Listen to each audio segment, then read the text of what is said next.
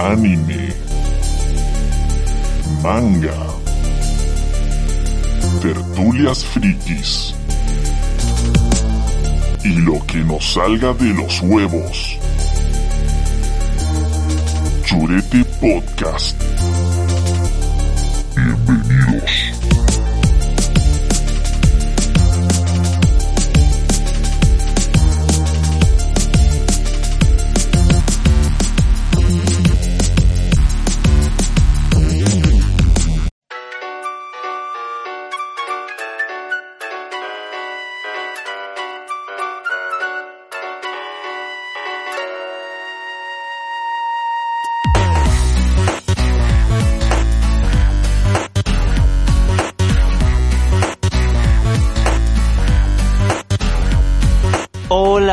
Bienvenidos a Churete Podcast.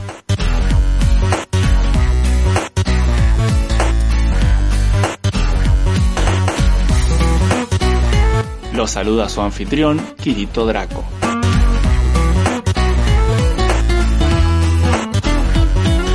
Me acompañan la señora Shampoo, Hola. el señor Diego Hola, hola. Y el señor Federico. Buenas.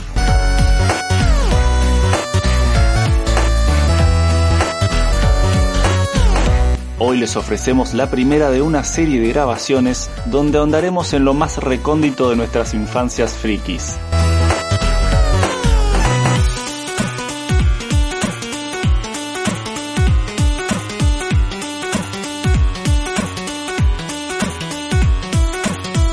Te criaste en los 80 y 90, puede que te suene mucho de lo que vas a escuchar a continuación.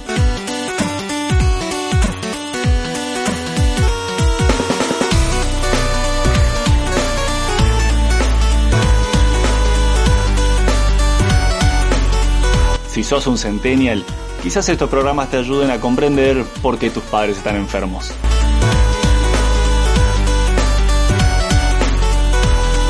¡Comenzamos!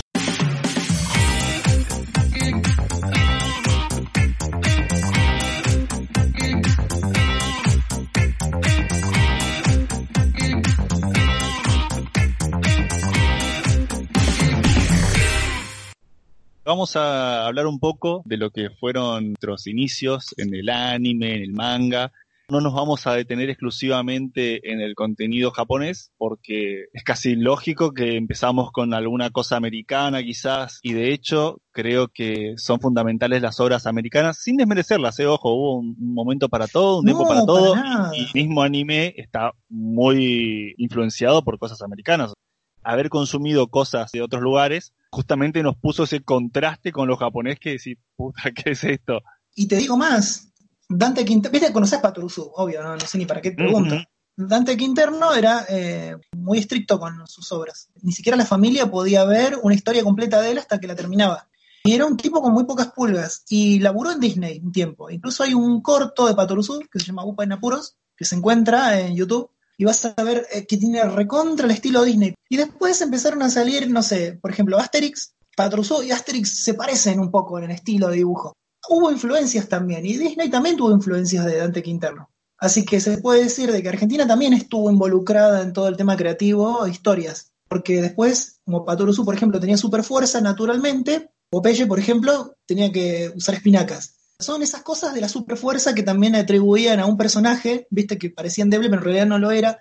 Muy cosas de la época. Incluso Asterix también tiene lo mismo de Patoruzu que él y Popeye, que también tenía, que tomar una fórmula para tener La superfuerza. poción mágica. También los autores de, Asterix tuvieron acceso, no sé si, si vinieron acá a Argentina o de alguna manera, vieron Patoruzu y les agradó la idea de tener, digamos, un personaje autóctono, originario de, de su entorno, y así crearon Asterix el Galo. Se inspiraron, de cierta forma, en Patoruzu, que era un- una persona nacida acá, entonces ellos crearon a los galos. Cuando vos ves dibujos de Patoruzú viejos, es muy el estilo Disney, pero parece sacado de un cartoon, hasta la forma de pintar. Para, para, para. ¿Vos me estás diciendo que Asterix está inspirado por Patoruzú? Y es muy probable, muy probable. sí. Eh, a mí me lo comentó alguien eh, hace muchos años atrás, mucho antes de que estuviera existir internet. Uderzo y Goscinny se habían copado con Patoruzu y se sintieron inspirados a crear un héroe galo. por ahí ubicado en otro, en otro tiempo, ¿no? Mucho más anterior, porque Patoruzú dentro de todo es contemporáneo. Acá encontré otro artículo. Cuando Asterix plagió a Patoruzú de la Nación, no aguantaba, ¿no? Del año 2003 es el artículo. Eh, fácilmente encontrable, eh, pones Asterix, Patoruzú y ya está. Dice que cuando murió en 1977 René Goscinny, creador de Asterix, fue un gran, una gran tristeza para los franceses porque lo adoraban. Y bueno, y que las aventuras de, del Galo se inspiraron en cierta forma en Goscinny, porque dice que lo plagió abiertamente no sé, no creo que sea un plagio, sino que se inspiró. Pero bueno, dice que publicó en París un ensayo sobre René Goscinny y su relación con Argentina y el personaje de Quinterno. Dicen que el artista plagia a un argentino para crear un héroe francés. Yo no lo diría así, me parece. No, es, muy sensacionalista. Además, Asterix es más histórico, Patoruzú es más historias. Eh. Claro, es contemporáneo. Por ahí, ah. más que hablar de su antepasado Patoruzek, ponele, no hablan mucho, no profundizan demasiado en eso. En cambio, eh, Asterix tiene todo un contexto muy, muy estudiado. En cada aventura de Asterix vos ves su entorno, incluso en Asterix en Britania plagian a los Beatles porque están todas las chicas tirándose los pelos y gritando y dicen, ¿qué pasa acá? Ah, son unos bardos muy populares. y los ves y los bardos son los Beatles, ¿viste? Firmándoles autógrafos a las chicas. Entonces, bueno, creo que es el, entorno que tiene Asterix es muchísimo más rico en el sentido del contexto histórico se rodea de un montón de cosas y referencias ciertas, como la, este, la batalla de Alesia y la rendición de Vercingetorix, bueno, todo ese tipo de cosas. El contexto es muchísimo más rico. Por ahí, obviamente, a nosotros Patoruzú nos encanta porque es súper de, aquí, cómo habla, sus modismos, su valentía, su quijotismo, todas esas cosas que son muy, el la hijuna, el... la chacha y sus empanadas, el ñancul y, el mate. Los patacones, ¿te acuerdas? Sacaba patacones del bolsillo, sacaba fajotes de plata del chabón. A ver, no tenemos un planteo de por dónde arrancar ni por dónde seguir, así que vamos a ir tirando más que nada de la memoria y por una cuestión no de edad, sino de caballerosidad, que empiece la señora Shampoo y nos vamos enganchando a medida que tengamos algo para comentar, opinar o, o recordar. Así que a ver, Shampoo, contanos tus primeras memorias, ya sea de cómic o tele, por este mundo del friquismo en general. Bueno, mira, eh, mi infancia, los recuerdos más tempranos que tengo son de Astro Boy, Kimba y un poquito más tarde Heidi, Candy, eh, Meteoro. Mm, había muchos dibujos americanos también pero inexplicablemente para mí, porque era muy, muy niña y solamente era lo que, eh, no sé, se escuchaba la música de algunos de estos programas y yo salía volando para verlo. Era una atracción increíble que me, que me provocaba todo esto. No sé si era por la ternura de los personajes o, que algunas veces la tenían que sufrir mucho, se tenían que esforzar mucho, aunque fuera Astro Boy, que es un robot, bueno, etcétera. El, el heroísmo de, de Astro Boy, de Kimba, el aguante y también la ternura, como dije recién, ¿no? esos eh, dibujos yo no sabía en esa época que eran japoneses y me traían muchísimo más que otros que eran de la misma época por ahí, porque te digo, sinceramente no tengo tanta memoria. Yo era muy, muy chiquita y eran en blanco y negro, la televisión era en blanco y negro. A ver, a ver, a ver, perdón, todo esto que mencionaste son productos audiovisuales. Eh, ¿Te acordás mm. por qué canal consumías esto? a mí me parece que uno de ellos estaba en Canal 2 y el resto, no sé, 13, 11, 9, no, no te puedo decir con exactitud. Material por ahí eh, de revista, qué sé yo, Mafala, Patoruzú, eh, algunas historietas de Batman de las editoriales mexicanas en Superman, qué sé yo, que a mí no me gustaba Superman, pero bueno. Y después, programas así, pero eh, digamos que lo que más me llamaba la atención era eso. si bien, como te dije, había muchos productos americanos, no me llamaban tanto la atención, porque ahora desde, desde infancia y temprano no me acuerdo ninguno. Principalmente eso, y después cosas que no eran animadas, que también me encantaba, me atraía de una forma terrible, era Ultra Seven y Ultraman, como dije recién, en blanco y negro, ¿no? Era una cosa que las aventuras de Ultraman, bueno, mi mamá lo miraba conmigo, porque mi mamá me decía, vení, vení, hable, mira. Genial. y a mi mamá le encantaba. Y también, bueno, que no fuera de animación, Los Locos Adams, por ejemplo, mirábamos. Pero la animación, después por ahí, más adelante, La Pantera Rosa, me encantaba. Esa comedia así muy, muy fina y a veces muy delirante y alucinante y, y sin palabras, que era genial. Eso, la que no Eh, hablaba, la pantera rosa que no hablaba, no no, la hablaba, porquería no que vino hablaba. después. Exactamente. Ahora es como que el personaje se deterioró una barbaridad porque el autor dijo, yo lo que quiero es que la Pantera Rosa sea como un caballero inglés, que siempre esté imperturbable, aunque le pasen las cosas más este, raras o, o desubicadas del mundo en cualquier contexto. Y bueno, y siempre era un caballero, ¿no? Que, como así muy, muy frío, imperturbable, pero tenía también su, su gracia. Y después de otros dibujos, bueno, los autos locos. eh. Los autos locos. Tommy y Jerry sí, también, pero era un poquito más grande yo cuando lo daban, que bueno, lo odiaba a Jerry yo, porque amo los gatos. Ah, a Jerry lo El sentimiento, odiaba. el sentimiento es mutuo. Aparte siempre ganaba Jerry, déjame hinchar la voz. Era insoportable eso para mí. ah, Mi corazón de, de, de Neko Es que el personaje Tommy era mucho más genial que Jerry. Jerry siempre era como el personaje, siempre el chiquitito, Un el cagón. Tal cual, ¿no? Sí, mi simpatía siempre estaba con Tom. Siempre me pasó de simpatizar también con el más este desgraciado o, débil de, de los programas. Bueno, creo que nos pasaba, no te digo a todos, pero a muchos, igual el Coyote y el Correcaminos. ¿Quién no quería que gane el Claro. Coyote una vez? Sí, tal cual, sí, sí. Era Yo el sueño de pobre todos. coyote que siempre se rompía el traste haciendo todas las trampas y nada. Bueno, y Era porque eran acme las bombas, no eran de porque buena era calidad. Acme. bueno, y mm, también pasaba con los autos locos que Pierno de Yuna siempre estaba delante de todos poniendo las trampas. Y bueno, y siempre el mamerto salía último porque era muy, muy bobón. Había otra serie que aparecía Patán, puede ser, era una de un palomo, Palomo mensajero. mensajero. Sí, Era malísima. que- pero era solamente Pierno y uno el personaje, pero estaba Patán también. Estaba uno que se llamaba Tontón y otro se llamaba Tontín. Ah, verdad. Y el palomo y no se llamaba Los peligros de Penélope. Mm, puede ser, no era muy afecto yo a las, a las historias de Hanna y No sé, yo la miraba de, de, de inercia, ¿viste? Porque en esa época no había muchas cosas para elegir y bueno, hasta que te ponían por ahí Massinger o, o, o Robotech más adelante.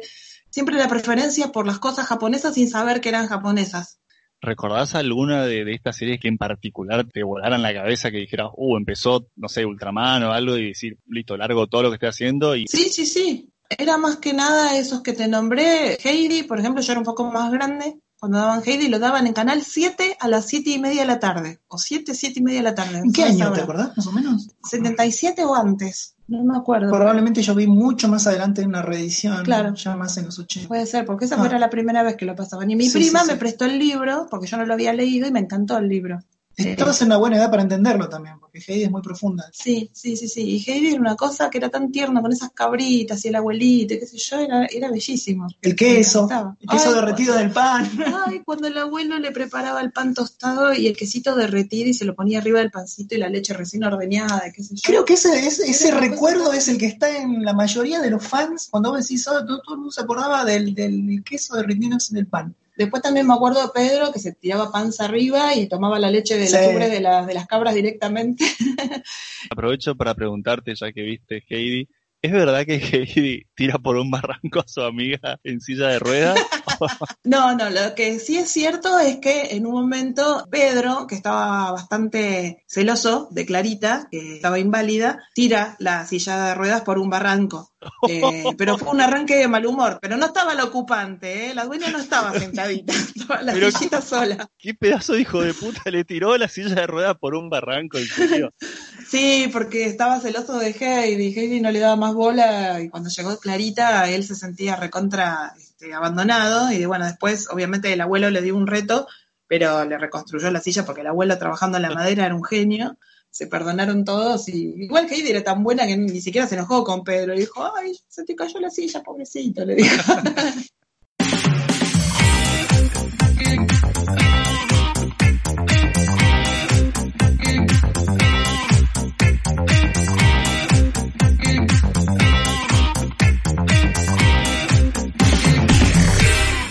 Salto en el tiempo entonces. ¿Qué vino Sí. después de todo esto? Ok. Bueno, a ver, por ejemplo, Massinger, yo creo que hay mucha gente, más de mi generación, que cree haber visto Massinger de chico y en realidad no vimos Massinger, vimos Grandizer, si no me equivoco, que es el que salía del disco, del disco volador ese. Grandizer, sí. Claro, Bueno, hay muchos que vimos es que Grandizer y pensamos que, ay, sí, yo veía Massinger de chico. No, no, bueno, viste Massinger, vos viste Grandizer. En especial cuando ibas a, las pla- a, la- a esos lugares que había calecitas, estaba el Grandizer, que siempre Sí. había una máquina que era el Grandizer. Ah, Sí, ¿quién no ponían acuerda? la monedita y subían. Sí, qué lindo. Pero vos sí viste Massinger posta. Vi Massinger posta, después cuando vi Grandizer me pareció como una especie de copia pobretona de, de Massinger. Casualmente estaba Koji también, coprotagonista. y yo decía, era muy pero- pobre el papel de Koye. Era muy pobre el papel de Koji. Yo digo, pero este no es Koji, es el, un, un clon, este, un clon de Pan la Muerte, porque eh, no era el pibe de sangre caliente, ¿viste? No, de hecho manejaba un plato volador chiquitito de, de Sí. color azul, si es que el efecto Mandela no me está afectando. Creo que era así. Sí, re chotín. Y me acuerdo Robotech, que bueno, en realidad eran tres partes que se cosieron con una agujita tipo Frankenstein, pero eran tres historias diferentes. Si bien lo único que tenían en común entre sí eran que tenían que ver con el espacio, pero bueno, eso fue un invento de Karl Mesek. A esta altura yo creo que ya la mayoría de los que escuchen esto ya lo sepan, pero por ahí siempre hay algún desprevenido que no. En Argentina se consumió, va, Argentina, Estados Unidos, ¿no? Todos los que armaron este engendro, se consumió Robotech, que en realidad es una mezcla de tres series, si no me equivoco, o por lo menos dos. Una es Sí. Macros, es la principal, Tres, la más conocida, Mospeada, y no sé si hay una más ahí. Eh, acá le decían el Ejército de la Cruz del Sur, pero tiene otro nombre. Bueno, se inventaron una historia con la protagonista y qué sé yo, como para enganchar todas las series, ¿no? Pero sí, fue un invento de tres Sí. series que en realidad nada tenían que ver entre, entre ellas. A vos te pasó algo muy curioso, que decías de que la música de Robotech era bastante más superior a la versión original. No, superior no. Lo que pasa es que como yo lo escuché tanto en mi infancia y el personaje de Lancer de la parte de Mospeada me encantaron las canciones, no sé por qué me llegaron mucho en esa época y estaba recontra fascinada. Después cuando vi la versión original de Mospeada no me gustaron tanto. No, no era una cosa así tan drástica. Las versiones de Michael a mí me encantaban, que era la, Bradley. Michael Bradley, que era el que hacía la voz de, de Lancer, que en realidad era Yellow Dancer. Y mm, también en esa época, cosas americanas que veía, eh, He-Man y She-Ra, Bravestar, Bravestar, veía así. eh. Transformers, Tortugas Ninja. Bravestar era de la misma empresa que hacía He-Man, Filmation, Filmation. ¿no? y era como una especie de comisario en otra en otro planeta que tenía aspecto de un indio piel roja y tenía un caballo que se llamaba 3030 que era un era un cyborg, ¿no? Era un cyborg. que hablaba y se podía este, poner a parar en dos patas, qué sé yo. Hmm. Y parecía como si fuera el antiguo este, ¿no? El ámbito donde vivían ellos y Bravestar era el comisario y venía a poner orden. Me acuerdo que el malo era una especie de Tex Hex, ¿se llamaba? Sí, como ese, como- ese villano que, que lo ponen a veces de villano y a veces de héroe, depende de la Ah, versión. el personaje de DC. Sí, sí. Y él tenía poder de oso, de águila y de lobo, Sí, ¿no? porque me parece que era un mestizo, ¿no? llamada. Porque tenía piel oscura, me acuerdo, parecía un... Sí, parecía un, un indio Sí, de- sí, sí, sí, americano, pero ¿no? él De, poseía lo- los poderes de fuerza de oso, velocidad, de lobo y vista de águila, algo así. sí, ¿no? algo así. Sí, sí, sí. Sí, que era como animales que son tu, tu animal regente, ¿viste? Una cosa así, pero él tenía esos tres. Me acuerdo que hubo un episodio que hablaban de la droga, que era una de las primeras cosas que, que se mencionaban, que incluso era un episodio que terminaba mal, ¿te acordás vos? Creo que había un pibe que se terminaba muerto. O, Sí, o algo ¿no? así. Sí, sí, sí. Y uh, era, era jodidísimo. Era muy, muy jodido ese episodio, porque el chico, ellos le advertían en el episodio que si seguía con eso iba a tener un final poco feliz y bueno, y el chico muere. En esa época se empezaba a ver mucho de eso, ¿no? Del, del mensaje antidroga. He-Man ni hablar que tenía al final de cada capítulo una, una moralina La moralina. Sí. Claro, Hubo casos paradigmáticos inclusive en el cómic, ¿no? De Flecha Verde tiene un capítulo que es muy conocido hoy en día donde no sé si no se le muere el sidekick o si caen las Claro. drogas o Sí. sí, me Sí, acuerdo, sí, sí, sí, sí, sí. si había drogas everywhere y moralina everywhere. Sí, y de, y de hecho también me acuerdo que hicieron con un especial juntando varios personajes de varios cartoons, entre ellos Miguel Ángel de las Tortugas Ninja. Además, por ahí esto que es una huevada para muchos, pero la primera vez que vi un beso en un anime, o sea, en una animación, fue en Robotech. No, pará, ¿cómo que una huevada? Eso es, es fundamental. Es más, creo que justamente el anime te, te entraba por ese lado, porque en comparación con cosas americanas, ni en pedo ibas a ver una cosa así. Y si lo llegabas No, a ver, pedo. y si lo llegabas a ver, al final del capítulo te salía He-Man y te decían, amigos, recuerden que no tienen que besarse hasta los 21 años. No, no, es- esas cosas son tremendas. El gran contraste que te hacían los japoneses, que uno no Sí. entendía un carajo, no sabía que, ah, esto es anime, esto es de Japón, esto es americano. Vos no sabía, vos sabías que Robotech eh, se comía la boca y en He-Man no. Sí, Eh, tal cual. Este, incluso lo que yo le decía a Diego, que cuando yo veía que, que Goku se bañaba, que comía, que iba al baño, todas esas cosas, y por ejemplo en los cómics yankees nunca veías ni que comían, ni que se bañaban, ni que...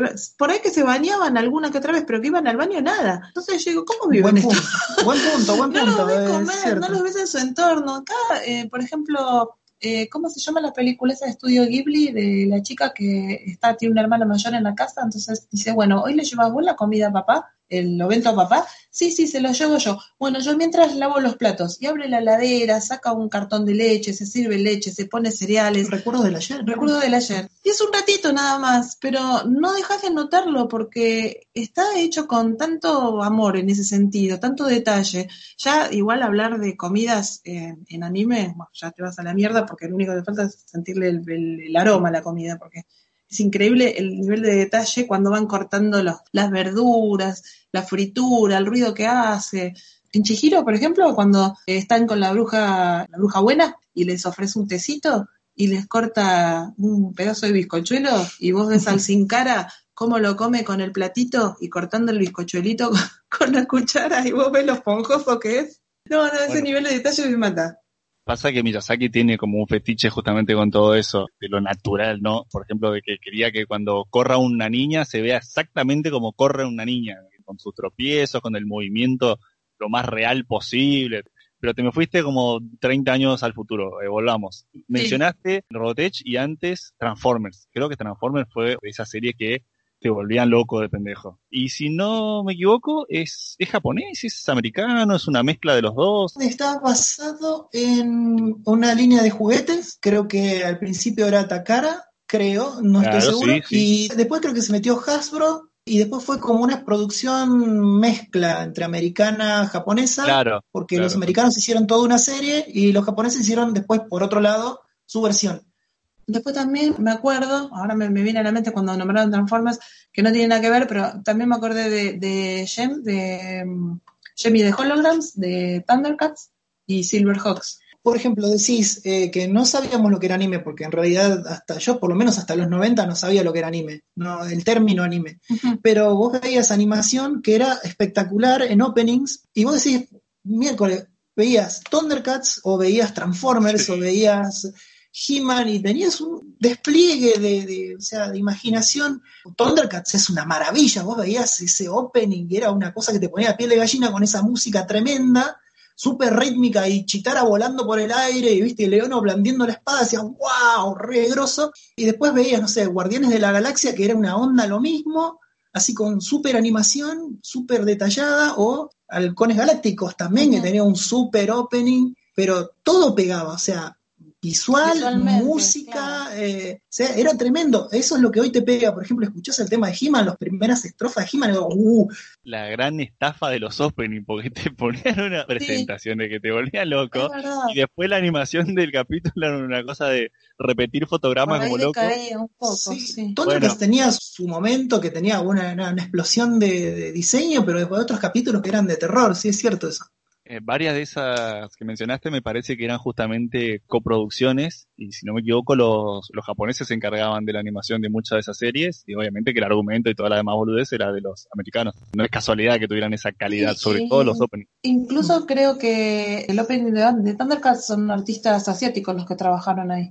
También Eh, recordé Tarzan de, de la misma empresa que Ah, de Filmation, sí, tenían otra Filmation, más. Eh. Cazafantasmas también estaba. Ah, Cazafantasmas, Cazafantasmas tenían el también. gorila, ¿no? Sí, era, el gorila se llamaba Tracy, o sea, no sabes si era gorila, macho, hembra, pero era un gorila y estaba un gordito que se llamaba Eddie y el protagonista, como no me acuerdo cómo No se llamaba, pero era un pibe rubio que, que andaban todos también con, con una especie de, parecían cazadores, o sea, tenían como una especie de overol, pero Más no. como Indiana Jones tenían onda, sí, ¿no? una onda así. Y tenían una especie de, de auto muy rústico de color Sí. rojo con, un- el, con el logo adelante.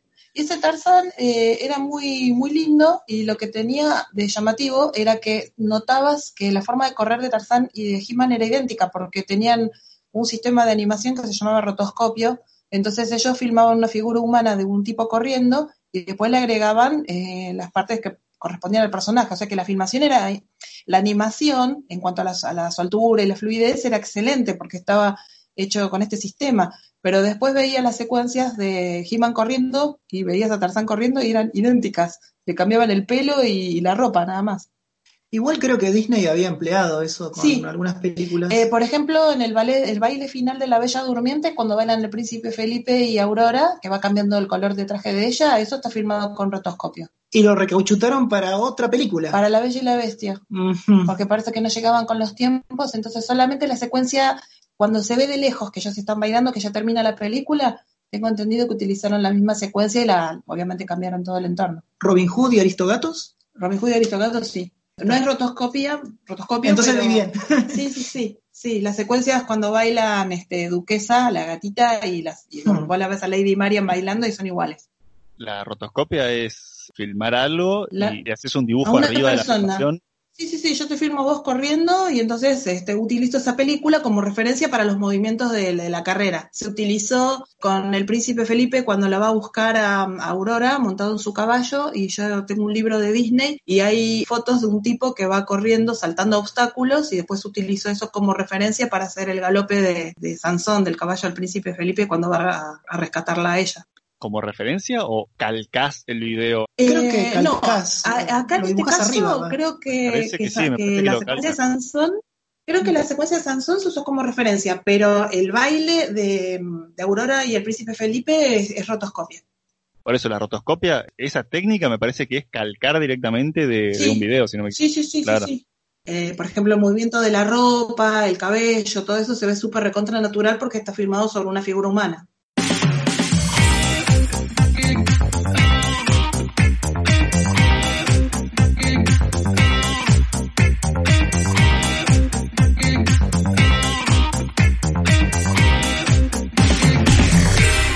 Mencionaste mm, Transformers. ¿Alguien tiene idea qué fue primero, si Transformers o Robotech? A ver, fíjate, pone simple, Wikipedia, Robotech, tal año. Wikipedia, No, Transformers, no, tal año. no, no me hagas trampa. Yo quiero saber una cosa. ¿Cuál es el primer recuerdo que tienen de un vehículo transformándose en robot? ¿Viene de la mano de Robotech o de Transformers? Yo de Robotech, las, las Varitech, ¿no? Las Valkyrias transformables. Yo vi más Transformers. Creo que a mí me pegó más, yo era más chico, o sea, yo sufría más por el tema de que era una época medio jorobada y conseguir muñecos de Transformers era harto jodido, por lo que me tenía que conformar con las versiones para gente con menos recursos, que era un Bumblebee chiquitito que venía un blistercito bastante feo, pero bueno, lo que había, los mini Autobots. Ahora, qué cosa impactante, ¿no? Imposible ya acordarse lo que fue en su momento, pero un puto robot que se transforma en en un camión o, un avión que se transforma en robot. Qué locura, si eso no te dispara la imaginación. Y creo que a cualquiera le va a sonar el... Sí. Sí, ¿cómo? Yo esperaba eso en las películas de, de este horrendo Michael Bay, que son una porquería. Y la, primera, el primer robot que aparece hace, pero después ya no. Y encima eran todos, todos Camaro, déjame de hinchar la voz. Los autos de la policía, Bumblebee, todos cada Camaro eran. Pero qué hermoso, lo- los, dibujos animados. Yo era chico en ese momento y me voló la cabeza re mal. Tenía amigos en el barrio y jugábamos a Transformers y cada uno este, elegía, por ejemplo, tres Transformers a su elección, ¿no? Y siempre, bueno, líder del grupo siempre era Optimus. eh. A mí me tocaba Prowl, me tocaba Jazz y me tocaba Bumblebee, pero los que más me gustaban. el resto se, uno era Ironhide, el otro y así. Este, A mí me encantaba Starscream también. Era, era guacho, pero me encantaba el personaje. Era tan malo al pedo, o sea, traicionero, ruin, del Yago de la serie era. Y acá en el barrio quedaron algunos Transformers todavía, no sé en el tuyo. No, bueno, pero fue un impacto bestial. El, el camión que se transformaba, no, no, eso era una locura, e- era increíble. Y en Robotech creo que tuvieron una genialidad aún mayor en esa transformación intermedia. Ese avión que queda con las patas de robot, eso es una locura. Albatroid, claro. Sí, Ese era el Batroid, que quedaba la, la- la nariz del avión armada, pero tenía las manos y la- las patas, digamos, ¿no? Increíble, eso, eso es una genialidad Genial. directamente. Para mí Robotech es una serie que mm, es como visionaria en muchos aspectos. Cuando vos veías las- a las Valkyrias veías tecnología de punta, vos veías las pantallas, los cascos y eran cosas futuristas que incluso después se aplicaron. O sea, cuando vos decís visión a futuro, te imaginas cosas como Star Trek con las lucecitas y la- las pantallitas chiquititas y vos ves las Valkyrias en Robotech y venían ese diseño súper moderno que es prácticamente lo que se usaron años más tarde, ni hablar de, bueno, Macros Plus o cómo siguió la saga que fue evolucionando a un nivel tremendo. Es que aparte tiene el toque japonés, el hecho de que toda esa fantasía tenía que ser creíble, es funcional. Si vos te compraste los muñecos en la época, vos Ah, sí, sabés. desde el, luego. el auto, el auto se transformaba en serio, o sea, podía pasar. ¿Quién hasta hoy no sueña con ver una batalla de valquirias contra eh, extraterrestres? Vos sabés que es posible. El avión realmente se transformaba en, en robot. Sí, sí, sí, tal Sí, cual. sí, tremendo. Además ese diseño de esas naves tan esbeltas, ¿no? Que eran hermosísimas también estéticamente hablando, ¿no? Y después cuando se transforma el SDF-1 de una nave que era como una especie de, cosa plana, así que medio que no tenía mucha mucha gracia, ponele, y después cuando se transforma en modo batalla y es un robot gigantesco, esa parte es impresionante, que va cambiando toda la ciudad, se va evacuando ciertas partes porque tiene que cambiar de forma la nave, esa parte es alucinante. A mí lo que me llama la atención ahora que, ahora que lo mencionan de, la, de argumento, por ejemplo, es las razas alienígenas que, que estaban en guerra contra la Tierra. Eran los Centraedis, que eran estos seres guerreros gigantes, las Meltrandi, por otro lado, separados de los Centraedis. Claro, pues los Centraedis eran todos varones y las Meltrandi eran todas mujeres y vivían separados. O sea, los géneros separados, de algo así me acuerdo. Y mm, ahora, cuando escuchaban música o, o- o tenían contacto con las emociones humanas, se volvían locos. Sí, sí, se volvían muy frágiles, digamos. Se ponían muy nerviosos y no sabían para dónde Ahora, agarrar. hablando de visionario. Sí, dicen que todo eso empezó por un movimiento feminista, no sé en qué planeta, y bueno, así terminaron. Separados y en guerra. Ya veo de dónde me suena. ¿Te Los cuando una. Valkyria se transforma en. se pone el traje de un Centraedi? Sí, era la. Valquiria de Max, porque las tenía que rescatar a... Bueno, voy a decir los nombres yankees porque los, sí, obvio. los japoneses son recontra conocidos, pero bueno, eh, cuando tiene que rescatar a Rick y Lisa, que habían sido atrapados por los Centraedis, entonces Max, que era el, el mejor piloto de todos, se mete en la nave y deja fuera de combate a un Centraedi y le quita el, el piloto ese largo que usaban ellos y se pone el sombrerito también. Entonces, con la forma de... de- O sea, ¿viste la Valkyria con el traje Claro. del Centraedi? ¿Viste la Valquiria que estaba en forma, digamos, antropomórfica? Se pone el, el birretito y el saco ese y se los pone a Rick y Lisa en el bolsillo. Sí. Y en un momento pasa a formar de, a la forma Batroid mientras están escapando. Está muy, muy buena esa secuencia. En un momento cuando Lisa le ordena a Rick, ahora bésame, ahora es una orden. Bueno, y él la tiene que besar y los tipos hacen, ¡ah! Sí, Colapsan. de semejante estupidez. Bueno, pero a ellos los afectaba mucho. Pero tenés el grupo después que se quedaron en la Tierra, micronizados, este, porque dijeron, ah, se besan, por favor, esto es lo mío, y se, se mandaron. Están mezclados mujeres y hombres, qué lindo. Y tienen niños. ¿Cómo se hacen los niños? Porque ellos eran clones. Qué triste. Lo más grande de esa serie igual es Roy Fokker. Ya el nombre es genial. Roy sí. Fokker. ¿Quién, ¿Quién no quería ser Roy Fokker? acordar a Fucker de He-Man. Acá marcamos Es otra genial pauta más, que fue creo que uno de los primeros personajes que vos veías morir Sí. en una serie de para chicos. Y que era un personaje muy fuerte. Era muy Todos traumático. lo adoraban. ¿Y cómo? ¿Cómo que se murió? No. Perdón por el spoiler. Macho, si no viste Robotech a esta altura, no sé qué haces escuchando este programa. Y Ricardito Cazador, que era re dudoso, estaba primero con, con Min May, y después que se quedaba con Lisa, y yo, ¿con quién me quedo? ¿Con quién me quedo? ¡Qué salame! Debe haber sido uno de los primeros, si no el primer eh, triángulo amoroso en la animación, ¿no? Sí, Se tal les- cual. se les Que yo, me, que yo me acuerde, sí.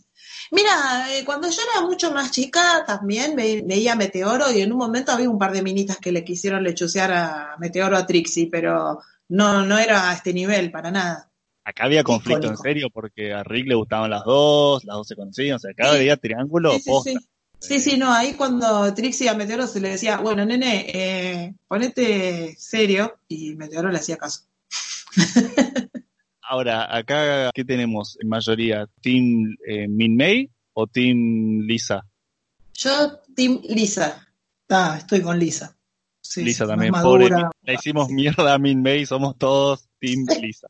Que era ¿Vos una también sos Team Lisa? Era- es que era muy, Min May era como medio muy superficial y No se daba cuenta, No, no, no, eh, no, no. para mí, lo que, lo que provocaba en él. El sentimiento, me refiero, ¿no? Porque a ella la adoraban todos. Entonces, qué sé yo, Rick era uno más del montón, supongo. No sé, tampoco se pasen, no es que Min May era un- una cualquier cosa. Yo creo que justamente lo interesante, No, no, no. De, lo interesante de ese triángulo es que te la ponen difícil porque las Sí, dos sí, son sí, geniales. Las dos tienen lo suyo. A mí me costó, pero sí, creo que me termino decantando más por Lisa. No, pero Lisa la tenía difícil, sí, coincido, ¿eh? porque Min May era así como un poco superficial, un poco caprichosa, con, con cabecita de idol, o sea, siempre andaba este, detrás del éxito y estaba el primo, ¿no? El primo que era el mismo actor que hacía Shiru. Sí, sí, sí. El primo ese pelilargo que parecía Shiru. que también era actor y hacía películas con ella y él obviamente siempre era el héroe en las películas, la salvaba y se besaban al final. Entonces, bueno, parecía que ella tenía una relación con él y él era recontra guardabosques con ella y bueno, no quería saber nada con Rick, ni que él se le acercara. Esas cosas te bajaban puntos. Entonces, claro, tenía un cuida que no le permitía eh, verlo a Rick nunca. Entonces, claro, él perdía como en la guerra con este tipo porque no tenía acceso a ella. Y con Lisa se vivía peleando porque Lisa, claro, era una mina que tenía formación militar desde niña porque el papá era militar y qué sé yo. Entonces era una mina súper estructurada. Entonces, por ahí se entiende que fuera tan rígida y tan exigente eh, al tratarlo a, a Rick de la forma en que lo trataba, pero después se va ablandando a medida que pasa el tiempo. Claro, se da cuenta que se enamoró del chabón, aunque ella no quería enamorarse de él, pero bueno, A mí me tiran más las Sunderes, así que por ese lado creo que empatizo con Lisa. Pero Min May es un personaje también fantástico porque si bien la tiene más fácil y la adoración de todo el mundo y es una idol y qué sé yo, no llega a empachar, no es un personaje insoportable ni, ni histriónico ni nada por el estilo. Tiene una inocencia maravillosa. No sé si viendo de vuelta Robotech vuelvo a elegir a Lisa. Esos son los dilemas de un otaku, ¿no? sí, sí, sí, tal cual. Porque además eh, también hay veces que por ahí a vos te gusta una protagonista o varias y cada una tiene lo suyo, ¿viste? Porque no es como que acá decís, bueno, esta es una forra y la otra es una divina. Entonces, obviamente descarto a la forra. Es muy, muy difícil en empezamos a vislumbrar las primeras waifus. claro, de la juventud. exacto. Exactamente, insisto. No sé si este no fue el primer eh, culebrón que nos llegó, donde empezás a ver estas cosas de relaciones. Bueno, vos dijiste un beso, creo que primero que se vio fue en Robotech. O sea que probablemente este fue el Sí, camino de entrada a esa locura por el anime, quizás. Sí, porque, por ejemplo, Massinger eh, a mí llegó antes que Robotech, cronológicamente hablando, y si bien vos notabas que entre Koji y Sayaka había un cierto, no sé si tensión sexual, pero digamos que te dabas cuenta que se preocupaban el uno por el otro y se gustaban, pero nunca llegó un beso. Incluso en un episodio que Koji estaba herido, se ve que ella se le acerca, que él estaba inconsciente en la cama, y se ve como que en una silueta como que lo besó, pero ni siquiera sabes si lo besó en la frente, en el cachete o en la boca. Era una cosa que era muy, muy insinuada, muy, muy sutil. Hay que ver qué tan como- tijereteada llegó esa versión acá, porque capaz que en el original japonés sí que había besos, pero viste que acá tenían las cosas como un poquito censuradas a veces. Mira, tengo entendido que en la parte que corresponde a Génesis Klimber Mospeada, eh, están las chicas bañándose porque es el cumpleaños de, de la chiquita de, bueno, acá le pusieron Menta, creo, Annie, Menta, no sé. Y entonces se están bañando y hay desnudos, pero acá se cortaron, me parece, esas partes. Llegabas a verlas en toalla nada más.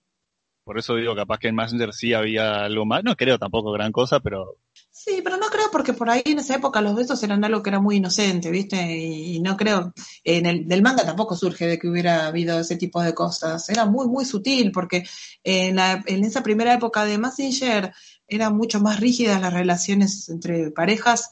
Me refiero socialmente, ¿no? Incluso hoy día es extraño que las parejas se den la mano. Por ahí, de a poquitito, capaz que hay cosas de, de- de Occidente que les, les gusta y les atrae y capaz que intentan cambiar eso, pero son muy, muy rígidos en cuanto a pasear de la mano, salvo que sean muy jovencitos, chicos de, de escuela secundaria o parejas muy jóvenes, si no, no, no andan de la calle tomados de la mano y, ni, y besarse ni hablar. Es como que es una exhibición y toda exhibición eh, íntima o privada está mal visto. Pero también Y- tienes que tener en cuenta un poco la época. de- Claro, pero imagínate que si eso es hoy, así total, todavía sigue siendo así, si bien se va eh, ablandando en cierta forma ciertas rigideces, eh, ciertas estructuras que tienen en ese sentido que está mal visto hacer tal o cual cosa socialmente, en- a vista de todo el mundo, En la intimidad, obviamente, entre una pareja o, ge- o gente que, amigobios, qué sé yo, obviamente es otra cosa dentro del, del ámbito privado, pero te imaginas que si hoy día por ahí sigue siendo un poco así, eh, en esa época, en el setenta y pico, cuando se hizo Messenger, era mil veces peor. Sí, no, y si lo tiene, algún tipo de tensión sexual era más en tono de, de joda, cosas Totalmente. esporádica, ni a palos lo que era Robotech. Totalmente. Y a, y a ver, público o sea, femenino. ya, ahí tocaste otro tema muy interesante. Vos lo mencionaste. Sí. ¿Cuál era el gran tema con Robotech? Eh, La pelea entre esas dos razas, ¿no? Que estaban separadas. O sea, unos temas bestiales para tratar, ¿no?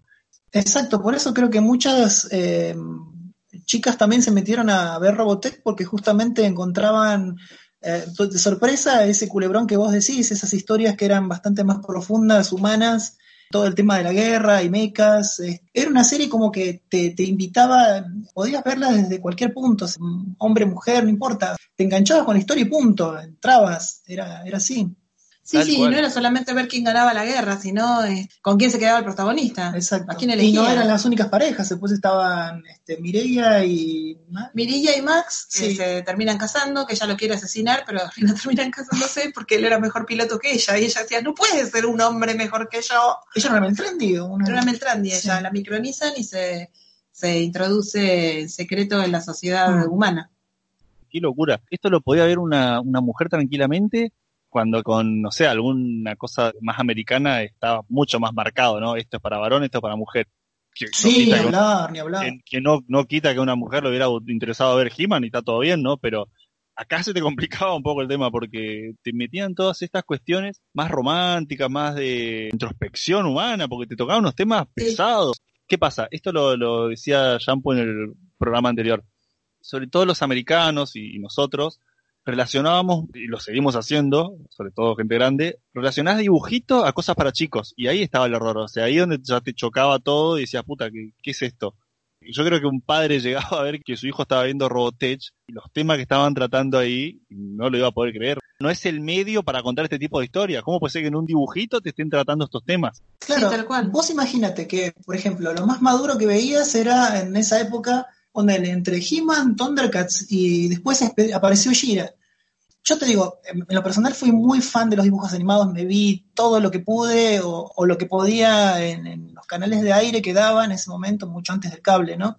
Si bien vi He-Man y después vi Shira, había una gran diferencia. O sea, Shira era todo muy edulcorado, o sea, muy rosa, muy dulce, eh, los peligros no eran gran cosa, o sea, si bien Hordak era un gran enemigo, o sea, supuestamente más poderoso que Skeletor, eh, acá estaba muy deslucido, era como una cosa medio en broma, y por ahí había una especie de pseudo relación de Shira con un pirata espacial, creo que era su interés amoroso. Se, se ve que había una especie de química en un par de episodios, después no ocurría más empezaba y terminaba, o sea, quedaba muy, muy diluido entre toda la historia, que no correspondía poner historias de romance en esas cosas, que eran más de aventuras, digamos. Claro, y entre He-Man y Tila tampoco había una relación No. romántica, era más como compañeros de trabajo que otra O sea, cosa. hasta competencia, te diría, porque eran así, ¿viste? Pero luego, muchos años después, si ves Robotech, eh, es mucha la diferencia que encontrás. Ya directamente pasás a relaciones entre personajes, eh, muy, muy diferente. La verdad que era- eran otras visiones. Es Como que los japoneses ya te metían la, la cosa humana mucho antes, incluso te lo habían metido antes con Astro Boy, con episodios muy jugados. Eh, y ni hablar Massinger. Eh, Massinger fue la primera vez que lloré con un dibujo animado con el episodio de Minerva, la compañera de Massinger. Es que sí, bueno, fíjate, ahí pusiste un ejemplo de cómo les costaba, ¿no? A los Yankees por ahí eh, hacer algo para todos. O sea, tenías He-Man y, che, Sí. queremos eh, atraer público femenino. No sé, en vez de agregarme un par de personajes ahí o un intrínculis, una cosa, algo, no, te hago la versión de He-Man para nenas. y ahí me sacaste Shira. Claro. ¿eh? Y el Sí. japonés no sé si así lo encara así. Más allá de que tenés también, ¿no? El, el shoujo, eh, el josei, que son como específico para mujeres, pero creo que en la práctica Sí, sí. lo, lo saben que tampoco funciona tan así, que todos consumen un poco de todo también. Con ese episodio de Massinger me pasó lo mismo. ¿Cuál de Minerva? Con el de Minerva. Yo también lloré en ese episodio. Hay un episodio que se llama Reprime tus lágrimas, Koji, Ay, que hay una, también una especie de agente que manda el Baron Ashler, que es una, una chica robot, que es como muy religiosa y al- termina mal. Y es también otro episodio que también te hace Era muy pelota. triste, sí. Mira Sí, para estamos chicos. hablando de- Bueno, sí, estamos hablando de los 70 encima. No, no, estaban Sí. adelantados 20 años por lo menos los japoneses.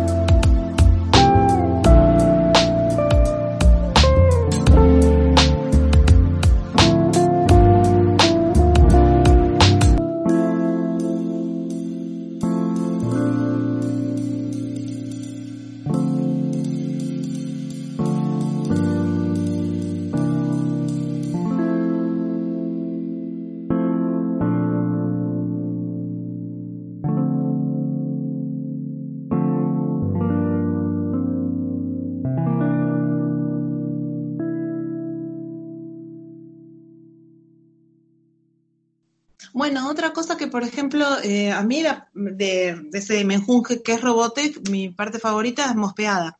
Y en Mospeada hay una variedad muy grande de personajes, porque tenés a el protagonista, digamos, el, que aparece primero, que es Scott, que es el, digo los nombres yankees porque son los que más me acuerdo. Eh, Scott, que es un soldado que viene desde el espacio exterior, llega y empieza a conocer personajes que se van integrando y haciendo un grupito de resistencia.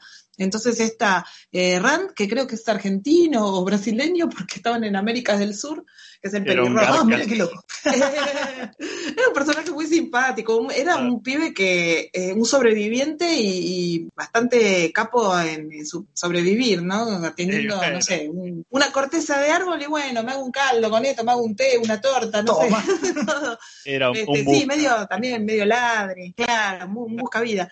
Eh, así que por eso pienso que era argento. Después, bueno, encuentran a Long, que es un ex soldado y que tiene un pasado bastante oscuro porque cree que de- cree o, o es verdad que traicionó a sus, a sus amigos. eh, pero ese pasado es un pasado que lo oculta y se te enteras después. Después está Annie, que es una casi una niña, una loli, y se integra eh, Rook, que es una, una especie de, de matona, una chica de, de una barra brava así de, de un barrio muy, muy jodido. Y después está una chica que es una invid con forma humana, que se integra al grupo, que al principio no, no habla ni una palabra, bueno, pero ellos la aceptan. Y Ah, bueno, los Invid eran los enemigos a eran los vencer enemigos acá. de esa parte, claro. Eran esos bichos que tenían como un solo ojo en el medio, que eran Parecían como una especie de cangrejo mecánico, no Claro, sé. Y empiezan, a, y empiezan a evolucionar y empiezan a tener diferentes formas. Algunos eran más pequeñitos, otros eran mucho mayores. Metían la Después aparecen- protocultura. Claro, después aparecen también otros dos personajes que con forma humana, que también son Invid, que son la princesa Invid y el princeso este, Invid o príncipe, no sé, que bueno, una de ellas se termina enamorando de Lancer, que era el, el muchacho que cantaba travestido como mujer y que todo el mundo adoraba. Y tampoco se cuestiona en absoluto por qué se viste de mujer. El tema es que él escapando, este, siendo soldado y escapando de, humanos que estaban trabajando para los Sinbin, eh, una chica le- lo convence de eh, disfrazarse de mujer para que no pensaran que era el soldado que estaban buscando.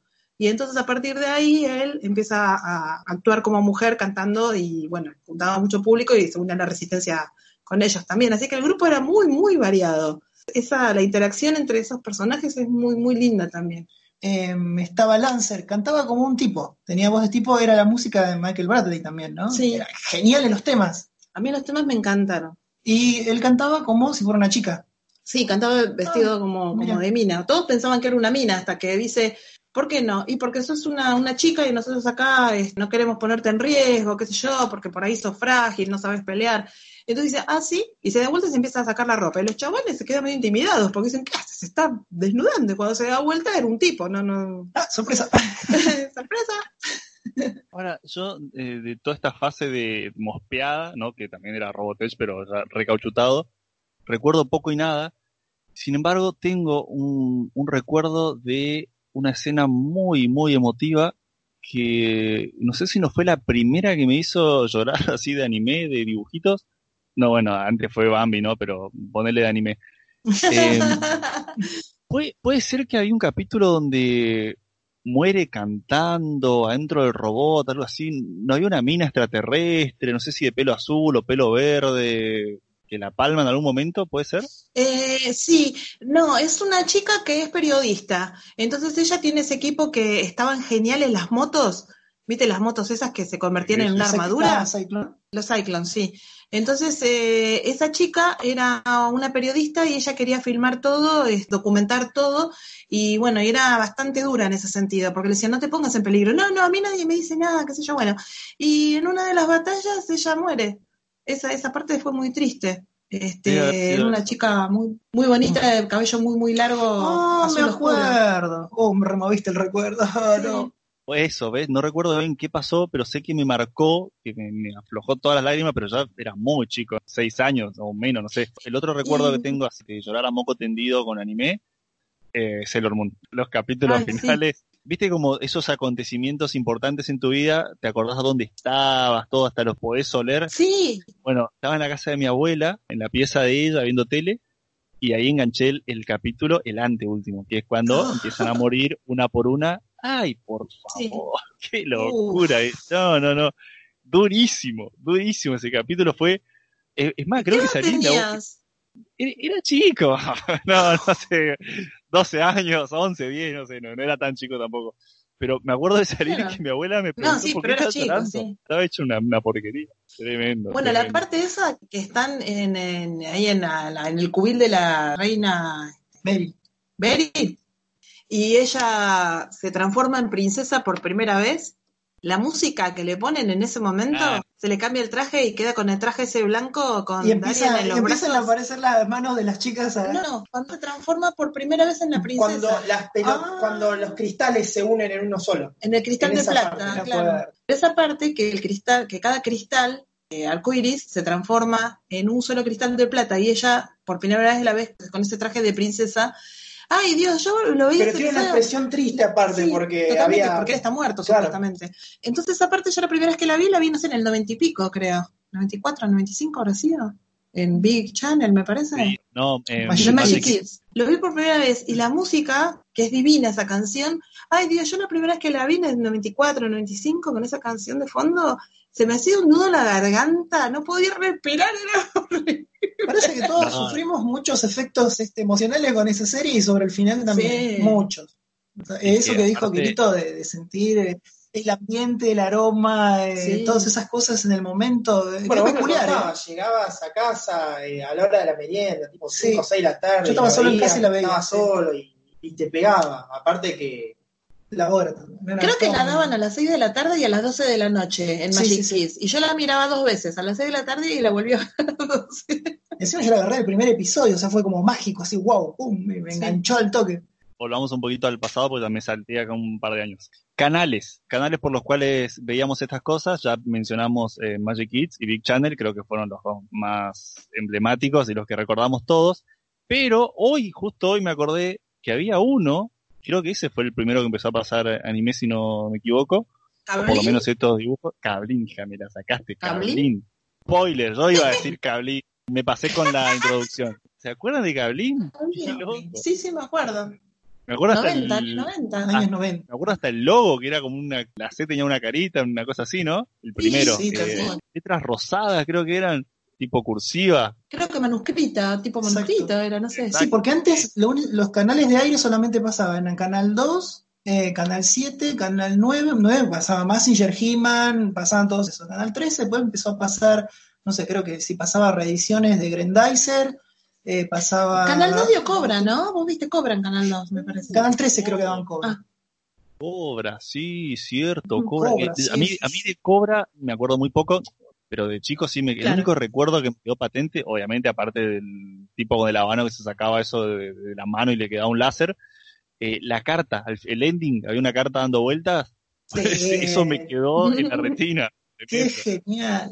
Cobra era una de esas cosas míticas que encima, eh, a ver, si este programa lo escuchan eh, Centennial, no van a entender un carajo de qué estamos hablando, pero era, eh, eh, claro, viste un anime en un canal de mierda hace, no sé, dos años, ponele, y después no sabías dónde carajo encontrarlo para que quiero ver más, ¿qué era eso que miraba yo de chico de una carta que daba vuelta? ¿Dónde no había internet, no había una mierda? ¿Dónde consigo? Claro. No, no- o no te acordabas ni el nombre. Y decía, pucha, ¿qué, qué era eso que No, vi de chico? estaba- y poco Dale, dale. censurado, porque me acuerdo que hasta tenía algunas partes que, que se zafaban de la censura e incluso había desnudos en algunas en unas escenas, porque siempre Cobra estaba acompañado de lindas féminas, este, muy, muy el estilo, y, y las historias así bastante, bastante cyberpunk, muy oscuras. El personaje muy a lo looping, porque tenía esas cosas exageradas, ¿viste? Esos movimientos así bruscos. es que con Cobra te encontrabas otra vez est- esta cosa de, de romper el paradigma occidental, porque de vuelta te están contando una historia que por ahí era más para una, una serie, una miniserie o una película, en un medio que no es de este lado, no, no era para nosotros, no, no era para chicos, porque te están contando con dibujos animados una historia de- que tranquilamente la podrías haber pasado en una miniserie o una, una película. De vuelta, de lo que decía Jean por el programa anterior, de ahí viene, creo, esta cosa de la censura, como me estás contando algo que no es para dibujito, y ahí viene el gran choque cultural, me parece, que los japoneses no tienen esa cosa claro. de que esto es para dibujito y esto es para película. No, no, esto es una historia. Si querés de última, separalo en edades. Esto no es para gente de menos de tanto. Además, también teniendo en cuenta que lo que es para niños, lo que es japonés, también es súper didáctico, entretenido y no los trata como si fueran paparulos, digamos, ¿no? Hay una cuestión acá que a veces uno, por ver Cobra y ver una cierta similitud con, con los openings de Thundercats o Guardianes de la Galaxia, vos empezabas a identificar los estilos eh, de dibujo en esa época, que eran mucho más avanzados, mucho más coloridos, mucho más, digamos, como al ambiente futurista. Los empezabas a buscar porque cosas así, porque viste Cobra y decías, wow, esto me voló la cabeza. Y, pero Guardianes de la Galaxia tiene un diseño similar si vos te pones a pensar y no sabes mucho de, sobre animación o, o estética, pero se parecen. Entonces los buscabas. Sí, sí te podías comer cada porquería, ¿no? Venía de Japón y pensaste que iba a ser igual a Cobra y nada que ver. Pero bueno, ves, creo que este es un, un punto muy importante, ¿no? Que acá nos comimos eso de que el, el dibujo para chico y listo. Y en base a, a querer meter en esa estructura todo esto que venía de Japón, ahí nos empezamos a dar con... Nosotros no, nosotros estábamos chochos de la vida, ¿no es cierto? Los pendejos viendo eso. Pero los padres, la gente grande que tenía entendido, es como que te pusieran un pene en un cuaderno de jardín de infantes. Yo creo que de, ahí venía la... Claro. Eh, Yo creo que por ahí venía la reacción de los padres, ¿no? Y todo este tema de la censura. Si te pones a analizarlo hoy en día, pobre gente, ¿no? Porque si pones este ejemplo, es como que también un poco se entiende esa, ese choque, ¿no? De, qué es esto, por qué a los chicos le están dando esto. Y bueno, flaco, porque lamentablemente, mejor dicho, afortunadamente, los japoneses creo que no lo entendían así. Eh, El dibujo es un medio más, la animación es un medio más para contar una historia, que creo que hasta hoy es algo con lo que chocamos, ¿no? Y, Y a ver, no se ¿a quién- resolvió nada hoy por hoy. Nunca, no, no, no. Bueno, avanzamos un montón, pero ¿a quién no le habrá pasado en la escuela esa cosa de tratar de, de explicarle a un amigo de que no porque sea dibujito es una boludez? Eh, como, no, flaco, pero mirá la Obvio. historia. Uf. Lo que pasa es que incluso hoy, eh, hace poco vi por cable un. En un momento DC empezó a, a hacer películas como La broma asesina, empezó a adaptarlas. Y las ves, y supuestamente hay una versión sin censura que la versión sin censura es prácticamente un poco más de sangre y un poco más de violencia. O sea, nada más que eso. Y aunque le ponen puteadas, aunque le ponen, no sé, hacen el escuadrón suicida, te das cuenta que intentan avanzar en el terreno del anime, o sea, llegando a un nivel maduro, pero se retrotraen de nuevo, es como que dicen, ah, mira lo que te voy a mostrar, no, no, pero quédate ahí. Y te muestran cosas que son conformistas, y vos decís, por ahí me van a odiar muchos fans de DC que miran estas películas, pero es como que te da sabor a nada, ¿viste? Si me, si me amagás que me vas a hacer algo, pero luego no me mostrás nada, yo me quedo con ganas de, dijiste que me vas a mostrar un poco más de violencia, un poco de, algo más maduro, y termina siendo un dibujo animado para chicos, con un diseño para chicos. ¿Viste? Como Sí, Mortal ver. Kombat, lo hacen en dibujo animado hoy y hay sangre y todo, pero cuando los cortan parecen jamones porque se olvidan de hacer huesos, tripas, ¿viste? Y vos decís, eh, el dibujo no funciona porque el dibujo te- se te quedó re atrás en los 90. A mí me, me encantan esas películas de DC, creo que están muy bien hechas. El tema es que, de vuelta, creo que caen en esto, ¿no? Es como decirte, oh, mirá, mirá cómo nos animamos. Taco, estás 50 años atrasado. Claro. Sí. Con- si comparás con anime. Pero creo que como ellos tienen todavía esa cosa, esa estructura, ¿no? De que el dibujo es para chicos, sienten que, ¡buah! mirá cómo rompimos con todo ahora que tiramos tres gotas de sangre y te matamos a un personaje secundario. Y pero para el que viene consumiendo anime, ¿qué me estás contando? Claro, ahora, por ejemplo, te ponen este, alguna película de Deadpool o la de Punisher y vos ves un montón de sangre y violencia y qué sé yo, pero por ahí Deadpool está muy, muy en comedia, ¿viste? Entonces, está, en ese sentido, es diferente, pero hasta por ahí nomás porque es una comedia, qué sé yo. Pero a Claro, ver, pero en dibujos animados. ¿no? sang- Nosotros venimos sangre- de Ninja Scroll, ¿viste? Bitch, please, crecí con los caballeros del zodiaco. ¿Qué me estás contando? En el capítulo 1 la puta Weekend City, Ninja uno. Scroll, decís, Claro. Por Dios, ¿qué me estás mostrando? No, no, no.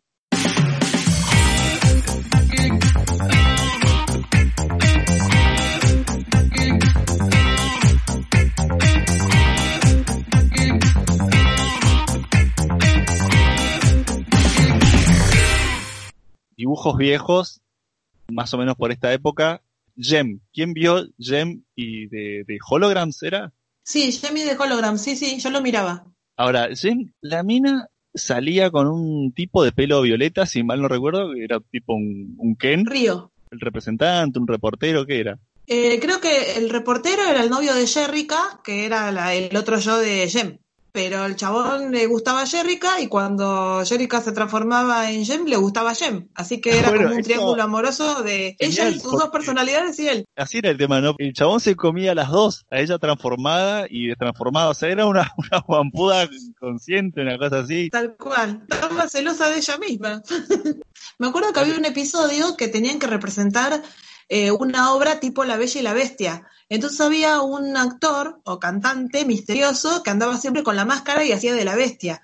Y medio como que James se enamora de él en el episodio. Entonces, bueno, ella también tenía por ahí algunos episodios donde Oh, aparecía algún señor que era atractivo. Creo que ese fue el único episodio, no sé si hubo más donde James se sintió atraída por otro que no fuera eh, Río. Y después aparece Que eh, es el rubio. Riot, claro, Riot y su grupo creo que eran los Stingers, no me acuerdo, eh, que era el rubio con las dos rubias. Y el chabón siempre estaba, ay, Jem, mi querida, mi princesa. y era re grasa el chabón. Y ella no le daba mucha bola, pero bueno. Y después estaban las Misfits que Ah, las Este, malas, malas, que- malas, porque sí. eran eran- malas, malas. Ah, y el representante que era Eric Raymond, que era un hijo de puta, un estafador, este, siempre terminaba, trataba de cagarla a Jem y Ese es el que tenía una voz de mierda. Había un personaje que tenía una voz de... Me parece que era ese. Y a mí me parece que era ese que siempre estaba trajeado. Sí, sí, sí, bien garca. Otro que habrá sido argentino también. Jem lo que tenía, me parece, el factor clave por el cual lo veíamos hasta los varones, las transformaciones. Si alguien se transformaba Sí. en algo, Mm. uno lo quería ver. Sí, tenía un estilo de animación muy, bastante, bastante cuidado, digamos. Sí, las chicas eran muy lindas, la ropa era súper recontra de época, súper ochentosa, eh, y los, bueno, y los pelos ni hablar, porque Jem pa- tenía un pelo que parecía a Tina Turner, viste, en sus mejores años, era una melena así, y aparte del maquillaje de las chicas, que era súper detallado eso, cada una tenía su color de maquillaje y la forma, las Misfits por ahí se pintaban más la cara con rayitas y qué sé yo, tiende un poco también a que las Misfits o, la- o las malas, las villanas, eran medio grasas, medio, qué sé yo, medio camioneras y las otras eran todas finas. y- igual las Misfits obviamente tienen sus fans, ¿no? Hay gente que le siguen encantando sus canciones. ¿Siguen saliendo cómics? ¿Me puedo decir que me parece que sí? No sé, pero hubo una película que parece que fue horrible porque Ah, hasta la- le dieron con un caño los admiradores, los fans, o sea, los que, los que adoraban el- la animación, no les gustó para nada la película. Pero también otra parte que era linda o que todos esperábamos eran las canciones, ¿no? El recital. Y Jamie era Jamie de Holograms y ella se cambiaba eh, de aspecto por gracias a Synergy, que era una computadora súper sofisticada que había creado su papá, me parece. Ah, alta cutie honey. Y, y ella utilizando esos pendientes de las orejas, sus aretes, sus aritos, Oh, re cutie honey. eh, decía, Synergy, cámbiame, o algo por el Ahora- estilo, y cambiaba su aspecto. No, no recuerdo, pero ¿para qué se transformaban? ¿Evadían a la FI? ¿Por qué mierda? ¿Por qué necesitaban transformarse en algo?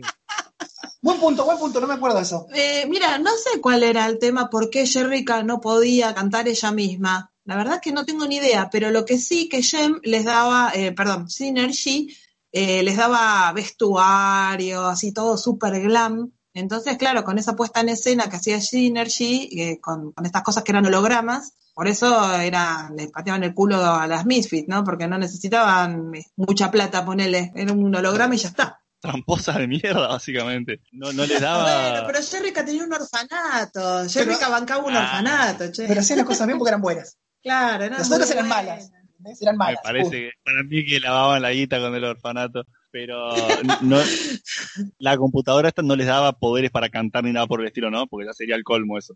Mira, eso no te lo, no te lo sabría decir. No, creo que eran ya talento Solo- natural, ¿no? Solamente les ponían la puesta en escena, después las Claro, chicas hacían el Me resto. parece que sí, que el vestuario y las luces y, y esas cosas que eran caras.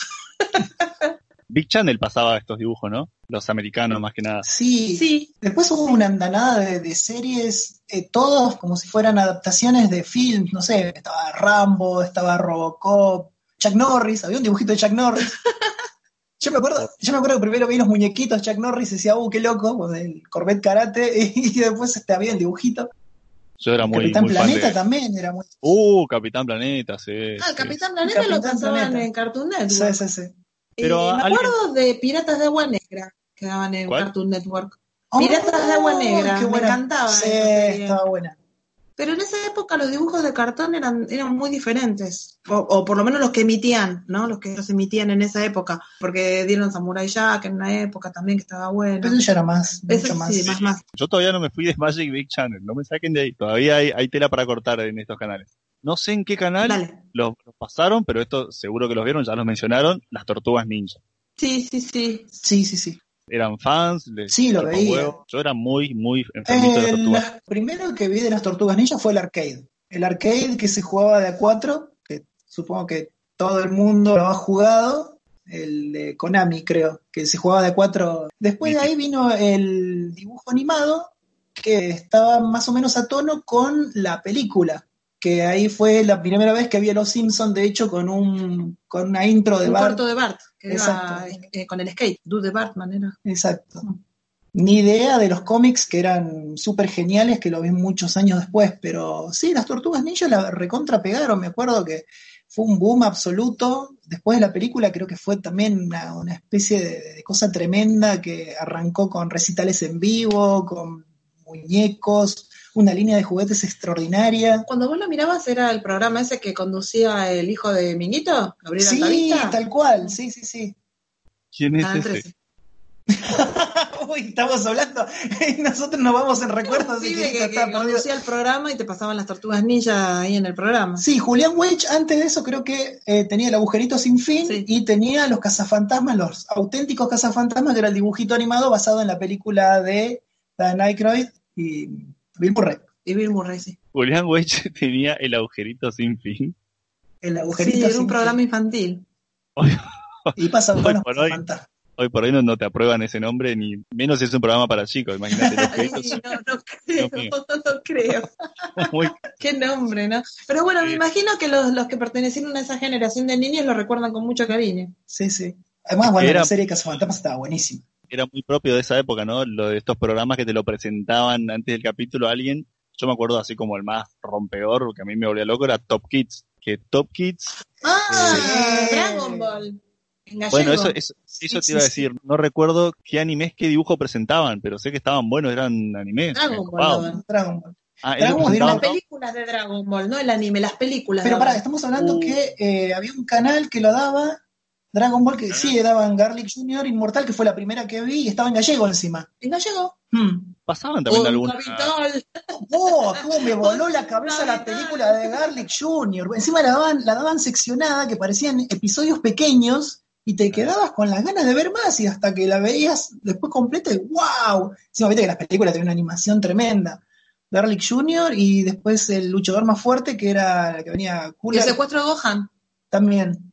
Y todo esto fue antes de Magic Kids, o sea, antes de la emisión de Dragon Ball desde cero, digamos. Es- En ATC eh, sí, en ATC, En en ATC, ATC sí, lo el canal exacto. 7 de ahora. Exactamente. Si lo agarras así, de, lo Los sábados lo daban nada Sí, sí, un día lo enganché hace una tarde y dije, wow, ¿qué es esto? Pero Pablo Markovich, ¿no se llamaba? El, me parece que sí. el rubio que después estuvo en Magic Kids. Sí, sí, sí, tenés razón. No sé, pero en mi época era el ruido más canchero del planeta porque te presentaba esos dibujos.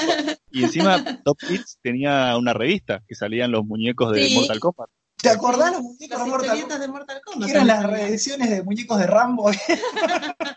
A todo esto que hablábamos de He-Man hoy, en realidad He-Man empezó como una colección de muñecos, no como una animación. Sí, déjame joder que en esa época era todo muy caro. Me acuerdo que mis viejos sangraron para comprarme a He-Man y, y yo cuando lo vi digo, ¿por qué tiene esos cuadraditos arriba de, de- de la parte de, la pechera? No entendía por qué los cuadraditos, por qué traía un escudo y por qué traía un hacha. Era fucker. No, no, no, pero decías, pero si Ah. He-Man no tiene estas cosas, ¿viste? Yo, yo re detallista, rincha pelota, decía, ¿por qué el muñeco tiene esto? ¿Por qué? Encima la espada estaba a la mitad.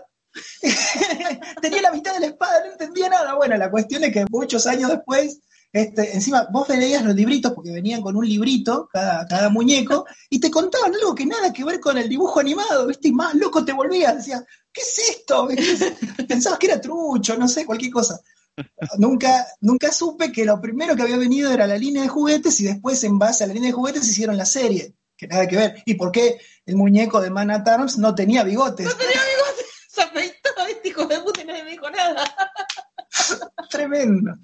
Bueno, eso, eso era un tema también fundamental, ¿no? Eh, iban muy de la mano lo que eran los dibujos y los juguetes. En mi casa ah, no faltó nunca muñecos. Mi viejo era de comprarnos todos los muñecos de las tortugas ninja, de He-Man, Eh, de. Rambo, de lo que sea. Y uno, creo que le habrá pasado a varios, ¿no? Que si te compraban un muñeco, ese era tu personaje, vos eras ese. Entonces, si a vos te, regalaron, a vos te regalaron eh, a Rafael, y bueno, sos Rafael en las tortugas ninja, pase lo que pase. En mi caso era así, y con mi hermano había unas peleas, pero campales, cuando, sí, cuando pasaba algo, sí, sí, sí, cuando pasaba algo con el personaje de uno del otro, y esa rivalidad, ¿no? De hermanos. Y el caso más, más paradigmático, creo, fue cuando nos regalaron nuestros primeros Caballeros del Zodiaco. Por Uy, no. ay, Dios. Entonces, ¿qué pasó? Uno por ahí no tenía esta posibilidad de elegir o qué sé yo.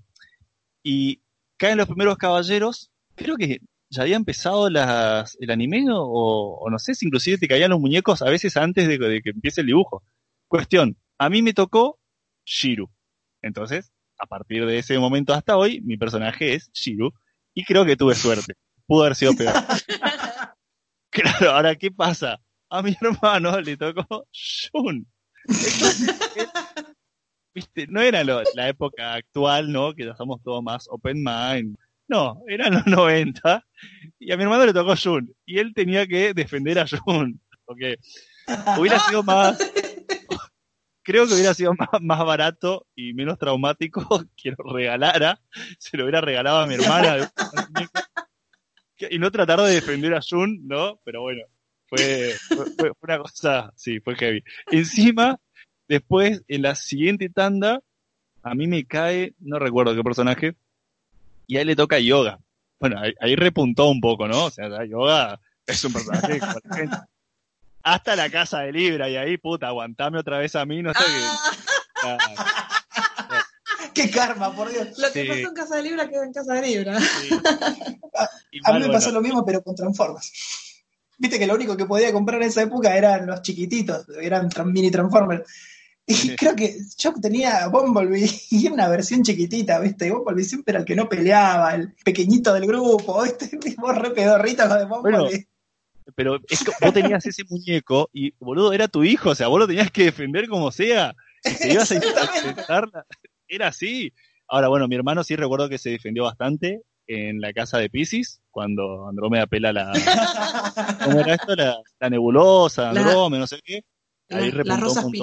piraña. No, bueno, ese La era el otro. piraña, sí. Pero ahí Jun muestra que tenía un poder re grosso que supuestamente no lo usaba nunca Sí. porque si no hacía percha el universo básicamente. Entonces ahí como que, Sí. ah, viste, era, era puto pero se las bancaba. claro, después le tocó justo a Afrodita, ¿no? Onda, te pincho Sí. toda, le dijo Afrodita. Otra vez recaemos. Y bueno, en la batalla contra Afrodita usa su super nebulosa que había sido que podía pelear sin cadena. Era grosso. ¿Tortugas Ninja las tuviste las cuatro o tenías eh, la favorita tuya? No, no, creo que llegué a tener las cuatro. No, no, ¿sabes cuál no podía conseguir ni siquiera en versión trucha? Eh, Leonardo. Era imposible, Leonardo. Siempre lo tenía algún primo o algo. Eh, yo tenía a Rafael. Leonardo y- imposible. Leonardo era jodido, ¿no? Ah. Era la Sí, sí, difícil. sí, era la figurita difícil. Donatello, Ah, bueno. qué color feo que tenía. Y aparte era como también. Pero los muñecos eran feos los colores. Rafael era, era el que más zafaba. Después Miguel Ángel era un verde oscuro. Leonardo tenía un color así como aceituna. Un verde medio, medio raro, medio lavado. Y Donatello era un marrón. No, un marrón así diarreico. así, ¡Qué feo, chabón! Encima con el violeta, el violeta con el marrón quedaba como una especie de, de, de- de bordó medio raro, ¿viste? Una cosa extraña. Y bueno, Splinter era muy feo. A ver, Y- chabón, y- yo le, pará un cacho Mm. porque yo le acabo de pegar a Jun por puto y vos le estás pegando a Donatello por negro. Este programa No, Lo- no, lo van a no dije negro por todos es lados. solamente marroncito. No, digamos que de los que los tres, las tres tortugas eran verdes, pero Donatello, el verde, era tirando a un marrón feo. Era marrón, Era no un era verde, verde. muy, muy No border. era, no era verde, era marrón directamente. No- Donatello lo hicieron negro, no sé por qué, pero bueno. Ay, Dios. ¿Cómo estamos derrapando? Estamos en la avenida opuesta, ¿no? Este programa no es para los tiempos que corren. Se recomienda discreción. Ya tenemos el- la etiqueta de explicit. No, no, A ver. la hoguera.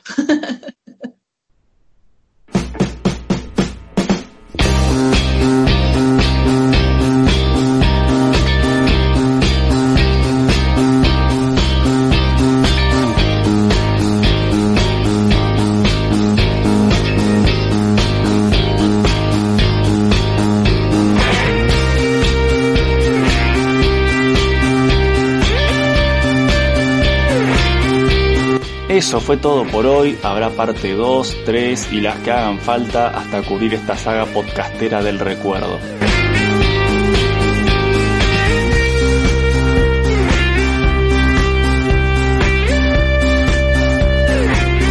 En el próximo episodio retomamos el formato con reseñas de anime, manga y lo que nos salga de lo que dice en el inicio.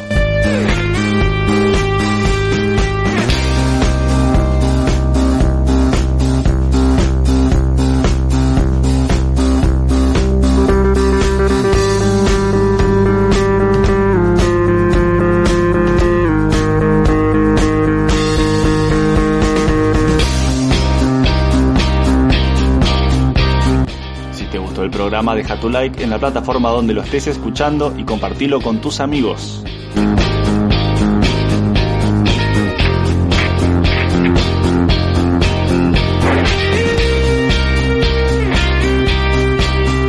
Si no te gustó, compartilo con tus enemigos.